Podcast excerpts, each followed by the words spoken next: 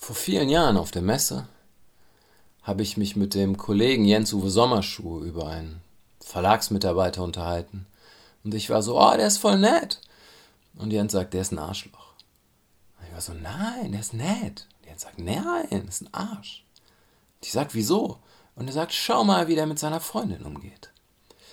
Und am nächsten Tag schaue ich, wie er mit seiner Freundin umgeht und denk so, hm, Ernst hat recht. Ist ein Arschloch. Was auch immer Arschloch in diesem Zusammenhang bedeutet und wie berechtigt oder nicht meine Wertung diesen, dieses Menschen auch immer ist oder nicht. Ich habe seitdem, ich habe etwas gelernt dabei. Und ich habe seitdem sehr häufig versucht, diesen Abgleich zu machen es geht nicht nur darum, wie mein Gegenüber zu mir ist, sondern es geht auch darum, wie er zu anderen ist. Kann sein, dass er mir gegenüber lächelt und es ist ein echtes Lächeln. Es ist aufrichtig, mag sein, aber mag sein, da ist halt Potenzial, andere Leute ähm, gewalttätig, herablassend, nicht auf Augenhöhe und so weiter zu behandeln. Ein Potenzial, das wir sicherlich alle haben, aber in verschiedenem Ausmaß. Ähm, aber wenn dieses Potenzial vorhanden ist, heißt es ja nicht, dass weil dieser Mensch mich heute anlächelt, er mich morgen auch noch anlächeln wird was weiß denn ich, was alles passiert und dann bin ich diesem Potenzial der, der versuchten Demütigung, der Gewalttätigkeit, der Ungerechtigkeit, was auch immer ausgesetzt.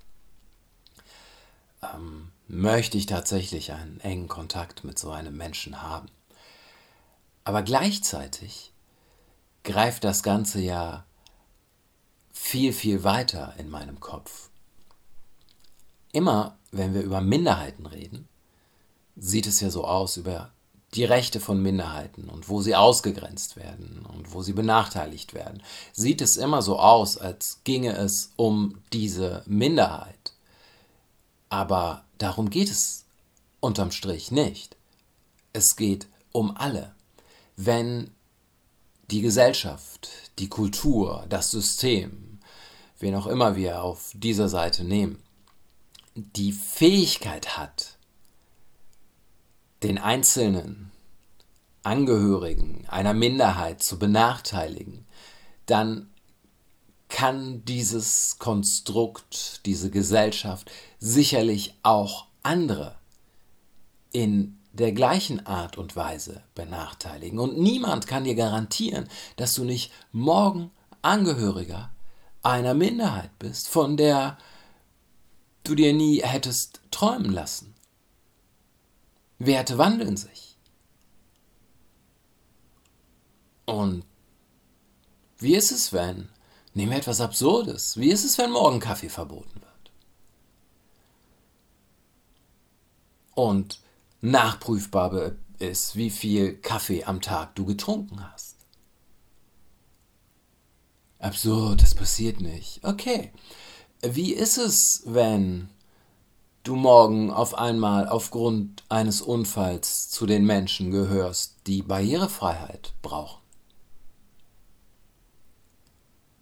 Wie ist es, wenn du morgen aufgrund irgendeiner Vorliebe die du hast, auf einmal zu einer Minderheit gehörst. Aufgrund einer Haarfarbe, aufgrund eines Buchstabens in deinem Namen, das mag absurd klingen alles, aber so werden Minderheiten ja auch irgendwie generiert. Das, sind, das ist ja selten eine homogene Gruppe von irgendetwas, sondern die werden aufgrund eines einzelnen Merkmals, das sie alle teilen, ein F im Nachnamen von mir aus, äh, werden sie einer Gruppe zugeordnet und es wird so getan, als seien sie alle gleich. Das Konstrukt ist von Anfang an ohnehin total absurd. Und dann ist die Frage, möchte ich irgendwo leben, wo das System das Potenzial hat, auch mich auszugrenzen?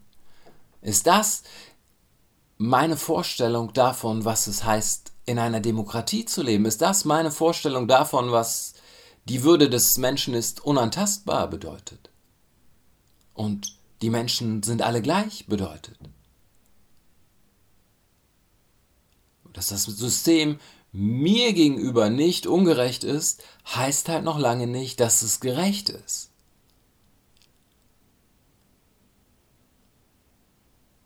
Und hier bewegen wir uns jetzt auch nur, es ist insgesamt global gesehen, es ist ungerecht, dagegen kann keiner argumentieren, behaupte ich.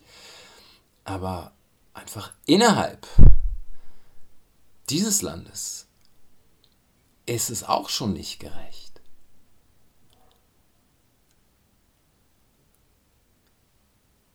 Und so geht es nie um die wollen aber Anerkennung für sondern es geht immer um Anerkennung heißt Anerkennung für alle. Wir machen keine Ausnahmen. Entweder es gilt für alle oder es gilt für keinen.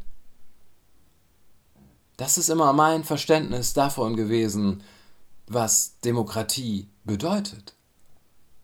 Entweder für alle oder für keinen. Das heißt, jedes Mal, wenn man das Gefühl hat, irgendetwas geht mich im Grunde nichts an, geht es einen doch sehr wohl etwas an. Was sich daraus ableitet, wie man das ändern kann, könnte, keine Ahnung. Überhaupt nicht. Wenn ich es wüsste, würde ich es tun. Aber Bewusstsein formt das Sein. Das heißt, wenn viele Menschen eine bestimmte Vorstellung haben, äh, wie zum Beispiel die Vorstellung, Konkurrenz belebt das Geschäft, dann werden auch viele Menschen dementsprechend handeln. Wenn viele Menschen die Vorstellung haben, jedes Mal, wenn eine Minderheit aufsteht, und etwas für sich will, geht es nicht darum, dass diese Minderheit etwas nur für sich beansprucht, sondern das wollen wir alle. Ändert sich der Umgang mit dem, was wir im Moment als Minderheit ansehen.